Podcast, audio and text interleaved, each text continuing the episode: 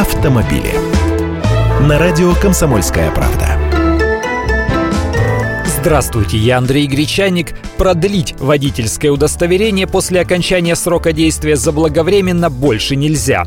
А все дело лишь в одной строчке постановления правительства, вступившего в силу с 5 ноября текущего года. Там четко говорится, выдача российского национального водительского удостоверения взамен ранее выданного производится при истечении срока действия водительского удостоверения в скобочках на следующий день или позже. Вот это уточнение больше не позволяет поменять права заблаговременно.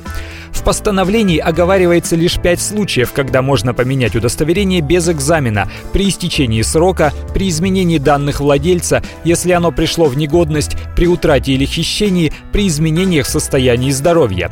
Если водителю просто не нравится бланк его водительского удостоверения, это основанием для замены не является, так объяснили мне в ГИБДД. Выходит, они так устраняются от лишней работы, а нам, получается, поехать за следующими корочками можно только уже лишившись права управления. То есть на пассажирском месте, на своих двоих, на такси или общественном транспорте. Никакие временные периоды попросту не предусмотрены, времянки тоже отменены. Если кто-то все же осмелится сесть за руль, пусть помнит, что за езду без прав по части 1 статьи 12.7 Кодекса об административных правонарушениях полагается громадный штраф от 5 до 15 тысяч рублей. При этом от руля отстранят и машину увезут на штрафстоянку. Так что езжайте менять удостоверение на новое на трамвае.